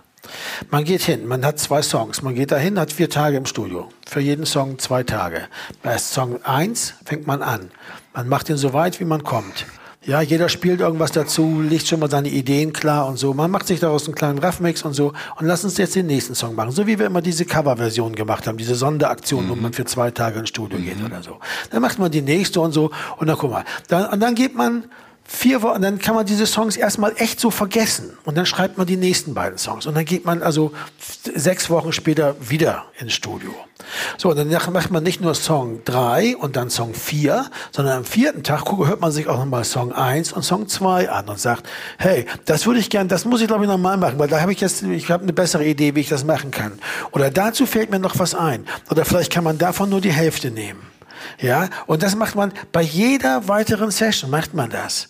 Man macht äh, neue Songs, ja, zwei neue und beschäftigt sich wieder ein bisschen mit den alten. Und am Ende haben wir, glaube ich, zehn Tage oder so gemacht, wo wir uns mit der ganzen Platte beschäftigt haben, um sozusagen alles unter ein Dach zu bringen, diese ganze Sause, ne? Und haben dann fast alles, vieles nochmal gemacht, sortiert und so. Aber wir hatten, du hast dich zwischendurch, du hast dir Raffmixe mitgeben lassen, hast gesagt, das arbeite ich zu Hause nochmal aus. Dann bist du nach Hause gegangen, hast du so, wie, kannst beim nächsten Mal wieder sagen, ich würde das bei dem Lied ganz gerne nochmal einspielen. Ne, das war so. Also das heißt, wir haben nicht immer einfach nur diese zwei Songs gemacht, sondern dann auch immer das, was davor war, auch nochmal irgendwie angeguckt und immer so ein, und letztendlich waren wir eben nicht vier Wochen im Studio sondern, oder sechs Wochen im Studio, sondern sechs Monate im Studio. Bloß, dass wir eben Ein Timestudio. ohne oder- dass, ja, dass wir die ganze, und sechs Monate lang haben wir uns mit dieser Musik beschäftigt, aber wir mussten nicht die ganze Zeit aufeinander hängen, wir mussten nicht jeden Tag 1000 Euro für die Miete bezahlen oder was immer das kostet, ja, sondern wir haben einfach ähm, äh, uns wirklich Gedanken gemacht, die ganze Zeit, ja. Es gibt einen schönen Effekt, wenn man äh, das in der Form macht. Das ist, ähm, dass die Stücke einen nicht in der Form bedrängen. Wenn man sechs Wochen äh, im Studio ist, dann sind die Stücke eigentlich die ganze Zeit alle, die ganze Zeit da. Und es hat aber auch zur Folge, dass so eine Ermüdung ein, ein, äh, sich einstellt und man denkt, äh, man hört die Stücke ja nicht mehr frisch. Das heißt, man kann die eigentlich gar nicht mehr richtig beurteilen. Und Der dann fängt es an, weg, ja. genau. Und dann sagt man, okay, das ist gar nicht gut, was ich hier gespielt habe. Oder äh, können, können wir hier und dann tut man noch Sachen raus. Also man macht eigentlich Sachen aus, äh, aus, einer, aus einer Situation heraus und nicht in, auf einer wirklich ähm, ähm, guten Betrachtung des Stückes selber. Und diese Distanz schafft immer ähm, äh, also auch ein, ähm, äh, einen Blick darauf, äh, äh, der vielleicht genügsam, aber in so einem positiven Sinne, dass man sagt, man, das ist doch ausreichend, das, äh, das hat einen Zauber, so wie es ist. Und äh, der kann verloren gehen, wenn man es halt jeden Tag oder im Grunde genommen die ganze Zeit präsent hat, dass man das gar nicht mehr erkennt, dass man blind wird im Grunde genommen dafür, ne? oder taub in dem Fall. Ja, ein bisschen Abstand ist auf jeden Fall sehr heilsam. Das hat sich ja hier deutlich gezeigt, weil es auch außerdem die, die Lust an so einem Projekt dann weiterzuarbeiten ja auch höher hält. Ne? Ja, es ist so wie du sagst, man kann nicht die ganze Zeit auf dem obersten Level irgendwie fahren, den Stücken gegenüber, der eigenen Motivation gegenüber. Äh, und so ist das. Ich fand auch, dass das mit dem äh, diesen Abstand zu haben, nochmal auf die alten Stücke zu gucken. Erst da ergeben sich dann nämlich Sachen, die man, wo, wo man nochmal sieht, oh, hier, da könnte man nochmal und hier, das ist noch eine Feinheit und so. Das gab es ja dann vorher alles. Aber das ist ein nicht. schöner Aspekt mit dem, mit diesem, äh, äh, der Frische oder dem, dem Niveau, in, mit dem man ins Studio geht, weil das ist ja klar, in der dritten Woche hängt man da irgendwo, die Hälfte hängt so rum und so, aber wenn du vier Tage hast, da bist du, die, alle sind auch, also sind auch schneller, weil sie sich Sachen überlegt haben. Ne? Also dieser Ball, wer, wer will den Ball? Ja. Äh, da wird das eingespielt und das ist es dann auch meistens. Also diese First Takes kamen ja auch viel mehr dann, weil man, äh, also ich weiß ich habe ja immer viele, viele, viele Takes gebraucht und etliche Spuren für die Sang. Und da wurde ich dann halt auch besser, ja, also weil ich einfach besser vorbereitet war. Ja, weil du das, besser das, das, ich da mache, ich ne? nehme das nochmal nach, mit nach Hause, und, aber das noch ein bisschen, aber das ist ja bei vielen Sachen so gewesen und äh, ich glaube, dass man eben dann auch ents- entscheidet, bestimmte Sachen wieder zurückzunehmen oder anders zu. Und deshalb ist es dieses Aufgeräumte da, ohne dass es aufgeräumt wirkt. Es wirkt ja jetzt nicht sept, aseptisch oder so, sondern es ist einfach, es ist eigentlich sehr folkrockig, die Platte, finde ich. Ja, so vom, vom, vom ja. Ansatz her. Also, dass man, das kommt auch gleich vorne mit Damn Horse so folkrockig rein. Und du hast irgendwie das Gefühl, so, das ist irgendwie, äh, äh, eigentlich hat hier die Band alle ihre guten Eigenschaften gebündelt rausgeholt und sich also sozusagen die Guten ins Töpfchen, die Schlechten ins Kröpfchen, hat man das Gefühl. Es gab keinen Zeitdruck mehr, es gab keinen Stress untereinander. Übrigens auch, wenn man sich mal streitet, wenn man mal schlecht drauf ist, man kann ja auch einfach so mal aus auch an ganz anderen Gründen, privat oder so, einfach mal auch mal ein paar Tage schlecht drauf sein. Wenn man mal krank ist, wenn du das in, in diesen vier Wochen oder sechs Wochen Studio, ne? Verpasst du Äh, viel. Dann, dann, dann, dann, äh, so- sorry, dann hast du halt Pech gehabt und so. Hier ist das doch egal. Dann, äh, Du, ich fühle mich nicht so. Dann geh dann nach Hause. Wir, haben, wir sind ja in sechs Wochen wieder hier und dann kannst du es ja dann doch weitermachen, weißt du so. Das, ich glaube, das, das, das, man muss, man muss, also heute würde ich sagen, man muss wahnsinnig sein, wenn man das nicht so macht. Also weil eigentlich ist ja, also alles spricht dafür und bei dieser Platte muss ich sagen, spricht wahnsinnig viel dafür. Ja. Ähm, auf jeden Fall kann man schon mal sagen, bevor wir vielleicht auf die einzelnen Songs gehen, kurz zusammenfassen. Ich hatte vorgeschlagen, dass man das nicht mehr Dave mixen lässt, sondern das, oder wir, wir mit Dave, sondern dass man das Roger mixen lässt. Roger Mutino. Roger Mutino war, kam schon im Podcast schon mal vor, nämlich bei der, beim Podcast Nummer drei zum 1988er Album Freedom, Love and Happiness in New York. Da lebte er noch in New York. Und, und Dave hatte mal zu mir gesagt, er sei der zweitbeste Ingenieur der Welt. Welches und ich sagte, wer ist der Beste? Er sagte, Roger ist der Beste. Und ich wusste, er hatte mir immer erzählt, ein bisschen so Kontakt behalten über Dave, immer mal gefragt, wie geht's denn Roger und so, dass er in Nashville, lange schon nach Nashville gezogen ist, dass er da sehr, sehr viele Produktionen macht, sehr, sehr viel mixt, den ganzen Tag da arbeitet und Sachen aufnimmt, dass er Paula Cole produziert hat, dass er Lamb Chop produziert hat und so weiter und so fort. Das also, also mit allen sowieso gearbeitet und aufgenommen, sowieso, aber auch die Mixe gemacht hat und so. Und Dave gleichzeitig damals kaum noch andere Sachen produzierte als uns.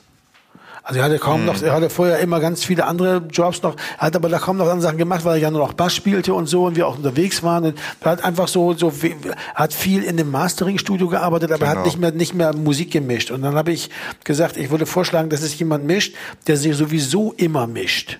Der das immer macht, weil ich glaube, das ist sowas, wo man auch Übung haben muss, wie beim Cello spielen oder so. Ja, du musst einfach Übung haben dafür. Und das habe ich vorgeschlagen und dann, das habe ich auch Roger vorgeschlagen und hat der gesagt, alles klar, ist ja geil, dann können wir ja zusammen nach Nashville fahren und das da Roger mixen lassen. Ihr wolltet, glaube ich, nicht mit. Oder sollte nur ich mit? Oder was war? Ich, ich, ich glaube, ihr wolltet einfach nicht mit. Oder? Oder, Beim- oder beim- durftet ihr nicht mit? Beim ersten Mal war, glaube ich, war, gar noch, war noch gar nicht so die. Frage, ob wir alle mitfahren, glaube ich.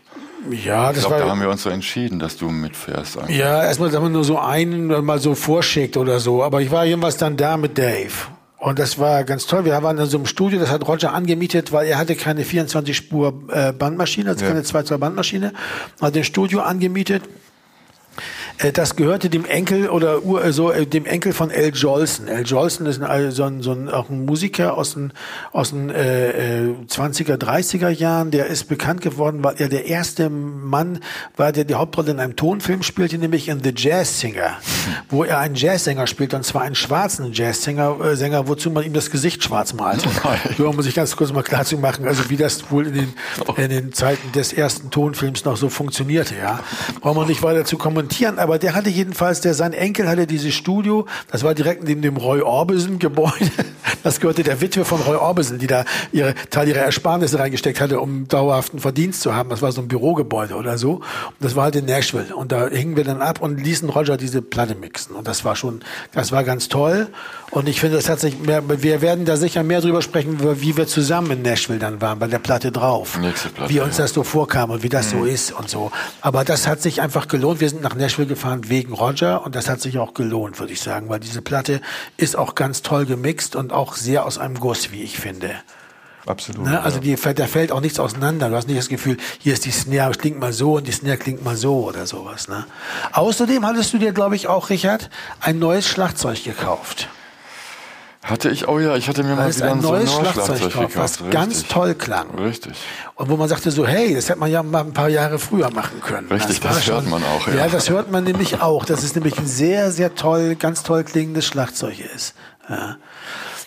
Da sollen wir die Platte mal durchgehen. Ja, also. Delmhorst.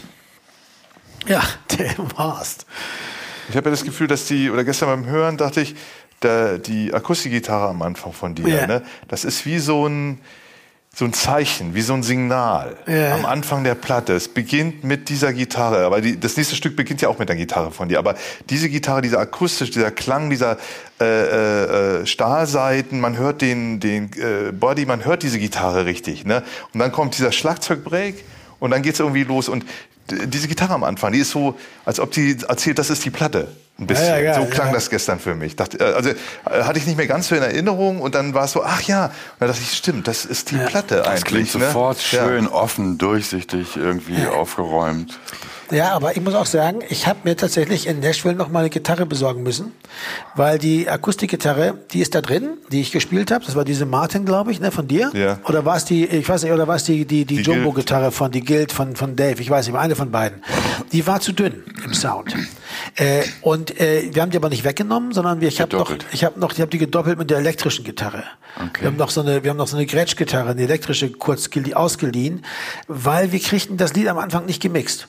Das passte das Schlagzeug und so war zu, auch das, weil das so diesen satten, tollen Sound hat, war zu stark. Und das die, die, die, diese Akustikgitarre, entweder war sie zu laut, wenn man sie lauter machte, Oder oder sie war sofort weg. Das, es gab keinen Platz, wo man die ein, und dann habe ich einfach eine, eine, E-Gitarre nochmal einfach mit gedoppelt. Stützen, ja. Das hört man gar nicht. Äh, Und das ist vom Klang her ist die ein bisschen richer und deshalb also ein bisschen mehr in den Mitten Ah, und deshalb ist die so äh, so da. Aber das stimmt. Das ist im Grunde ein bisschen wie der, das ist so ein, so ein Bob Dylan Anfang eigentlich so ein bisschen. Ne? Absolut, Das zeigt ja. einfach so, hey Leute, wisst ihr, Folk Rock is not dead, ja. Das ist schon geil.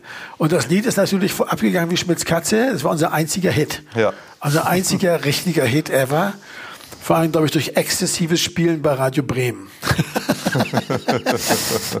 also im, im Bremer Raum hat dem, dem Horst natürlich eine ganz spezielle äh, Bedeutung, aber warum auch nicht? Aber das letztendlich wird es überall gern genommen. Ne? Wenn wir das live spielen, und wir spielen es ja nicht immer live, immer die. Leute mögen das überall und singen das mit. Ich weiß noch, wir hatten da ein, als Vorgruppe hatten wir Home of the Lame. Wisst ihr noch? Oh ja, Mhm. Felix. Und da war dieser eine, der eine, äh, die, die, die Band von ihm, von dem Felix kam aus, äh, die drei anderen drei, die kamen aus Bremerhaven, glaube ich, oder, oder so, oder aus Bremen. Ja, aber einer kam aus Bremerhaven und zwei aus Bremen. Und der eine meinte, du, ich finde das immer irre. Ihr spielt, wir spielen hier in Wien und ihr spielt, ihr hinter Huchting ist ein Graben und die Leute singen das mit. Das hat mich total geflasht. Also, man, wenn, wenn du Huchting, Bremen-Huchting kennst, dann weißt du, der Endstation der Haltestelle, damals Straßenbahn-Haltestelle, äh, Endstation 6, ja. Äh, ähm, heute ist es äh, Linie 1, aber das soll, soll egal sein. Und das war sozusagen total toll, also zu sehen, wie das überall funktioniert. Ja. Aber schon, das ist, das ist so, dass das gibt so eine, so eine öffnet das, die, die, das Herz so für die ganze Platte, ne? Mhm. Wenn der Winter kommt. Da wird das Herz noch weiter geöffnet. Gemütlich, warm. Ja, es gibt eine Slowa es ist slowakische Version davon, hat Jakob mir jetzt gerade einen Link geschickt. Ja. Äh, Mit, ach, das ist Slowak. Ich habe gedacht, das wäre Polnisch. Nee, Ja, Slowakisch. eine slowakische Ja, ich Version, wo du, äh, Jakob und Richard und Dave als Komponisten genannt sind, aber ich nicht. äh, und äh, der Text sowieso alles an den Slowaken geht. Man müsste sich drum kümmern. Ich weiß nicht mal, ob ich dazu komme, aber müsste mal Ja, sagen. vor allem, weil das der äh, offizielle Warner-Seite ist, ne? Ja, müsste man wahrscheinlich Ja, mit das Warner sollte- Music das mal reden. sollte Äh, nicht so da müsste der. Weg kurz sein, ja. Und dann haben wir, äh, das ist jedenfalls, äh, da, das ist so eine schöne, mal, mal ganz ehrlich, ich weiß nicht, wie ihr es seht. Ich glaube, dass das Interessante hier war, dass auch keiner dieser Songs, ich weiß gar nicht, von wem die jetzt jeweils dann waren oder was, aber dass keiner dieser Songs umstritten war.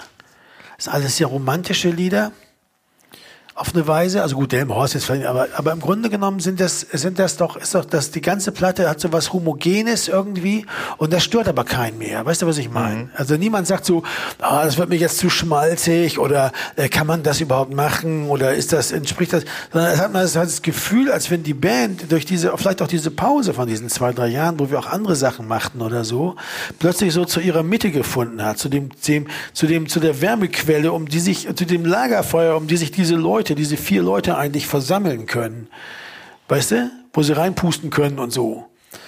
Ne, dass man also, man kann auch sich auch woanders wärmen, man kann auch woanders Dinge machen. Und das haben wir nämlich alle auch getan. Odo Fröhlicher, die ganze Filmmusik, Jakob, weißt du? Äh, aber dass wir, wenn wir hier zusammenkamen, dass diese Songs ging uns einfach total gut von der Hand.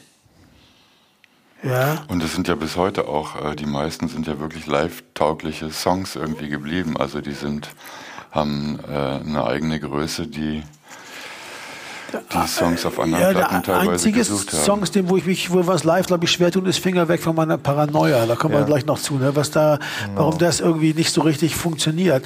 Ich habe es immer noch nicht richtig begriffen, aber da ist was.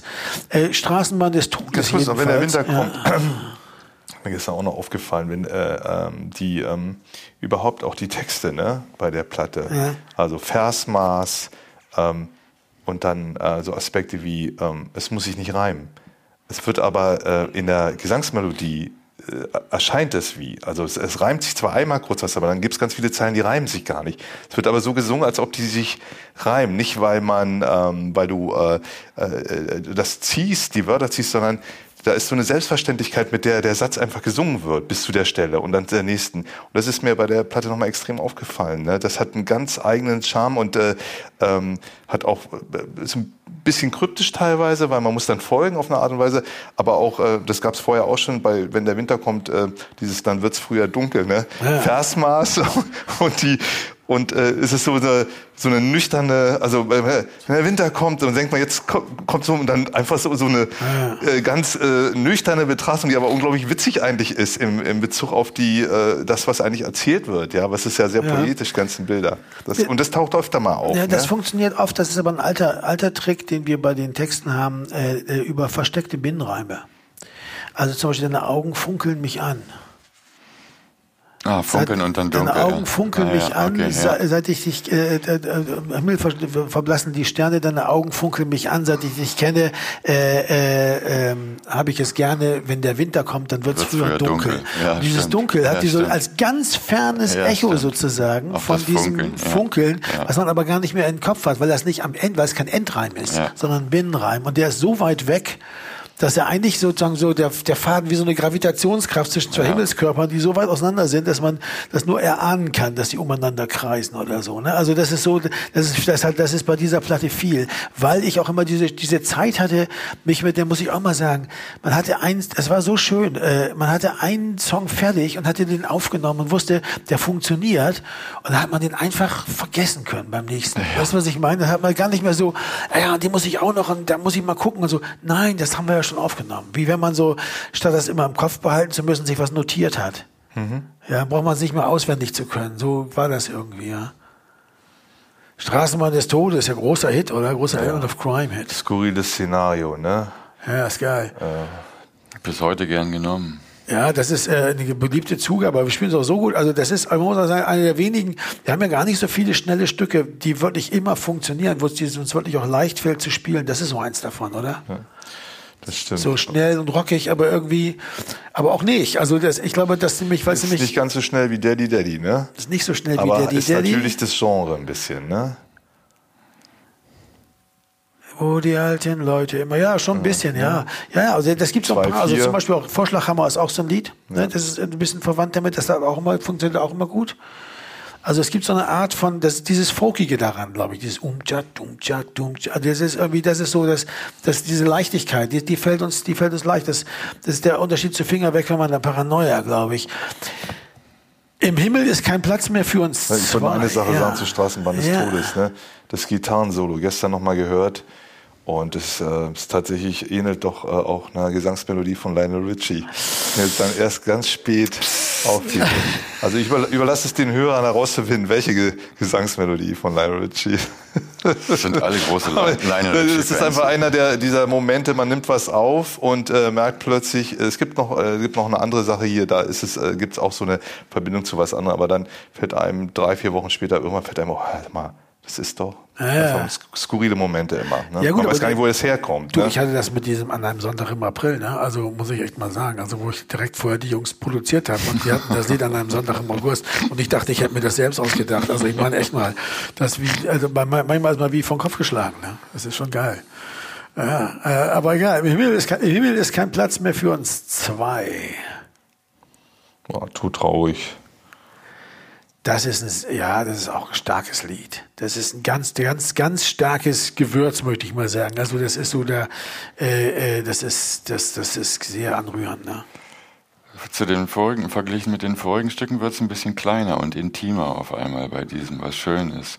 Die vorigen sind irgendwie größer, weiter und hier wird's, da zieht sich ein bisschen zusammen. Es wird irgendwie ja, das stimmt. Und dann ist auch, der, äh, auch dieser Solo-Teil von der Gitarre ist ja so total wie eine Kindermelodie. Ja. Da, da, da, die, ja, da, da, da, die, ja, da, die, da, die, ja, da, Tolle Gitarre, ja, Gott. Das ist, ja, das ist, also das ist ein bisschen diese, diese, eigentlich die weißes Papier-Spielklasse, so, ne? Mhm. Von, vom Lied her, so. Also, so von der, äh, auch von der, wie es einen bewegen kann und so. Das ist schon stark. Also auch, auch von dieser Sparsamkeit her. Ja, ein Freund, dessen Vater war gestorben. Und der hatte vorher, als er gerade starb, lief das Ding im Nebenzimmer aus dem Radio. Das hat er irgendwie mir dann irgendwie mehrmals noch erzählt. Ja. Ähm, das war natürlich auch so ein Heuler dann. Ähm, nur mit dir. Nur mit dir. Ja, das eigentlich, ist eigentlich ein schönes Stück, aber äh, haben wir jetzt letztens doch mal auch gespielt, aber haben wir eigentlich äh, für die Tour und danach eigentlich auch nicht mehr, ne? Fiel uns immer ein bisschen schwer. Ja, also ich finde es nicht schwer zu spielen, aber es ist halt einfach nicht so die, die, also die Kraft, also wo man so sagen würde, das ist jetzt so ein, so ein, so ein durchschlagendes Lied, ne? Also ich glaube, spielen kann man das jederzeit, aber, aber ich, der Unterschied zu Finger weg von meiner Paranoia, muss ich sagen, also wo ich das Gefühl habe, wir, wir also ich kriege das irgendwie nicht richtig hin oder so live, ne? Kann man das schon machen, aber man würde sagen, bevor man das spielt, spielt man lieber am Himmel ist kein Platz mehr für uns zwei ja, oder so. Ne? Haben also wir dann auch immer gemacht. Genau, das ist dann, so ist es dann gekommen. Ne? Hier ja. hat dann der Produzent in die Percussion eingegriffen. Es gibt hier Dave Percussion, so kleine Klicks und Klacks bei nur mit dir, die Dave unbedingt damals machen wollte. Ja. Die habe ich erst unterm Kopfhörer gestern wieder gehört. Und was ist das? Ach ja, das war Dave, genau. Ja, ja Finger weg von meiner Paranoia tolles Stück. Ähm, ich habe auch gestern beim Hören dachte ich, was ist jetzt, äh, war so kompliziert bei dem Stück? Und ich glaube, das war der Umstand, äh, so schien es mir gestern, dass wir, äh, das ist ja voll das Stück. Das sind ja Spur um Spur mit Zeug. Und das ist so ein Gemenge, was äh, äh dann so drunter liegt. Äh, und äh, die Idee, alles, all diese Sachen zu reproduzieren, anstatt es auf das zurückzuführen, was es eigentlich ist, ja, also Bass, Schlagzeug, Gitarre, und das ist eigentlich, man kann es reduzieren und dann ist es eigentlich re recht klar, das Stück. Ne? Aber wir hatten, ich glaube, bei der, bei, bei der Aufnahme hatte man, also man das Gefühl, da kann man doch noch und das, da geht noch ein bisschen was. Das ist ein Abtempo-Stück, ne? das kann auch ein bisschen kräftiger. Noch eine E-Gitarre, eine Feedback-Gitarre und hier noch eine Slide und so. Ähm, und äh, dann war es vielleicht, äh, klang es ein bisschen karg, wenn man es dann versucht hat, so zu spielen. Ja? Es ist ein schnelles Shuffle-Stück. Also ein schnelles Stück mit dem Shuffle-Rhythmus. Und das ist nicht unsere stärkste Seite. Da müsste man sich vielleicht mal mit beschäftigen. Also ich sage nur, bis du zu mir kommst, ist auch so ein Stück. Auch Mhm. Aus, ausgesprochen so wobbly, ja, live. Funktioniert nicht richtig. Ich singe da nicht so gut. Ich, ich glaube, ich habe Schwierigkeiten, so einen Shuffle-Rhythmus als, als Rhythmusgitarre, so als, als, Schra als Schrammelrhythmus zu spielen ohne rauszukommen. Man müsste das wahrscheinlich richtig üben und lernen mal, sich auch richtig mal mit beschäftigen.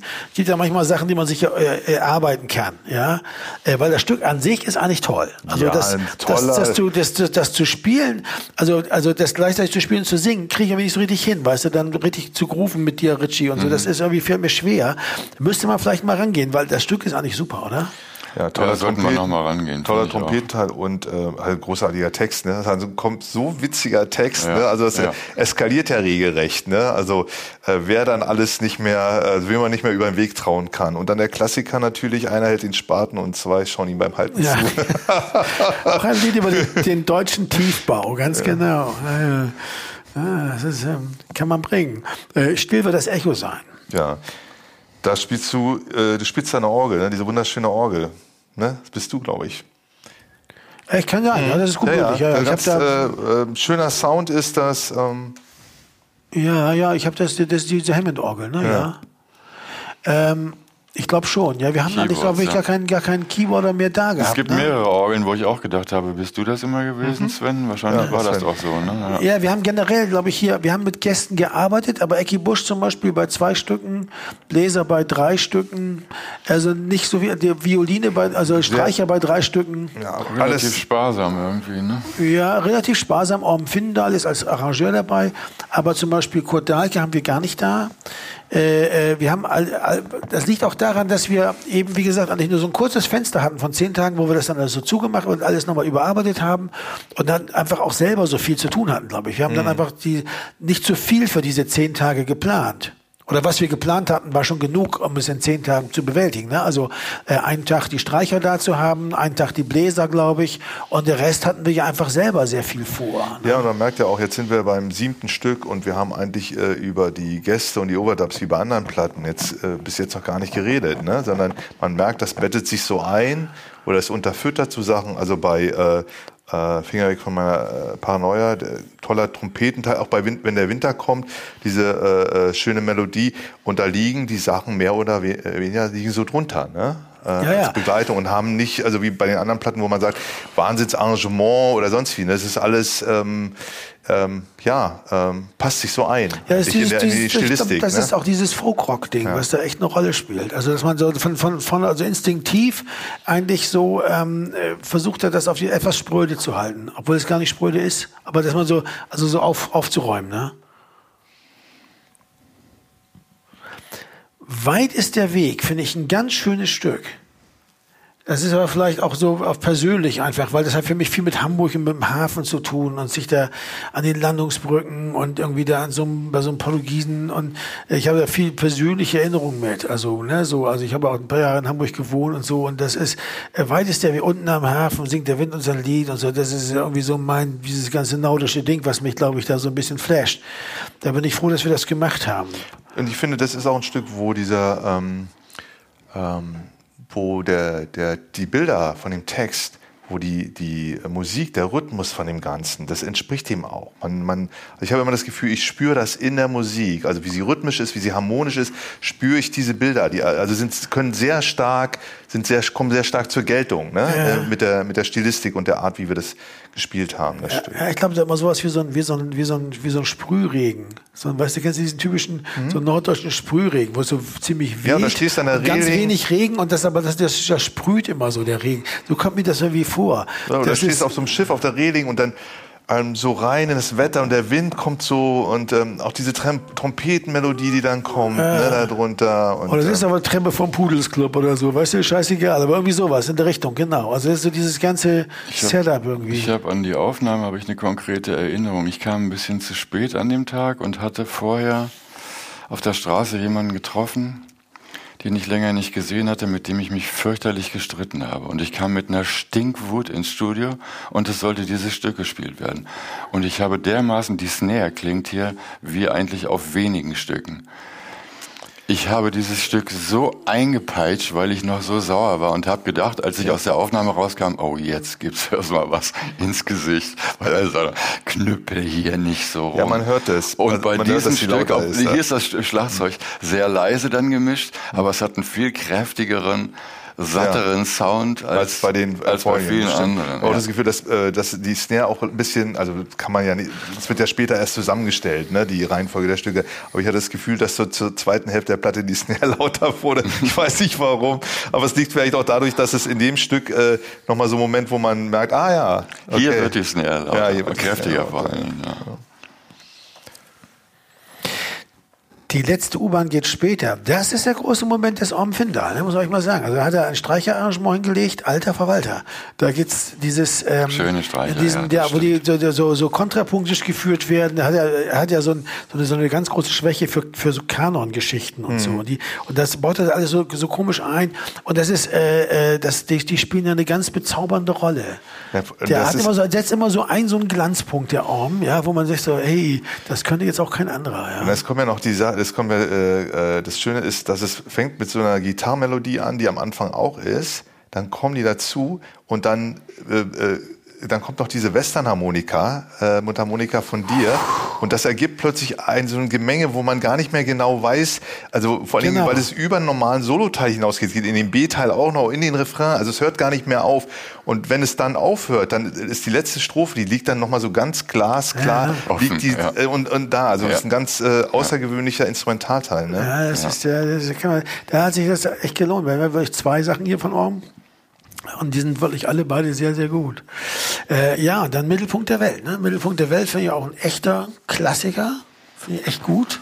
Hymnisch. Ja, der hat so einen tollen, so einen könnte ewig weitergehen, so einen, so Ja. einen, so einen Groove, der so, so um sich selbst kreist. Ne?